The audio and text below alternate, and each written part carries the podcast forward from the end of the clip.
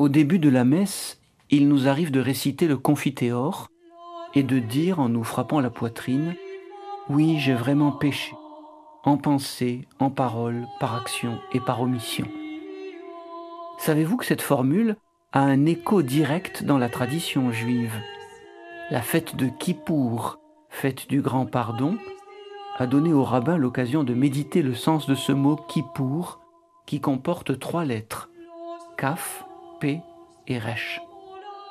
Car nous péchons, disent les sages d'Israël, par la main, Kaf signifie la paume de la main, par la bouche, P signifie la bouche, et par la pensée, Roche signifie la tête. Autrement dit, en action, en parole et en pensée.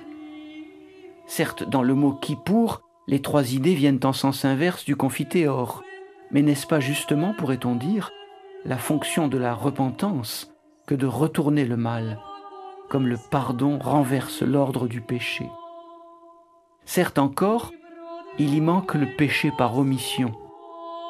Mais on pourrait dire, n'est-ce pas, qu'il est justement dans la nature de ce péché d'être omis. Puisqu'il consiste à ne rien faire, peut-être ne mérite-t-il même pas d'être nommé. Quant à nous, et quoi qu'il en soit de ces petites curiosités linguistiques, disons donc de tout cœur, en nous frappant le cœur, les précieuses formules que nous livre une longue tradition.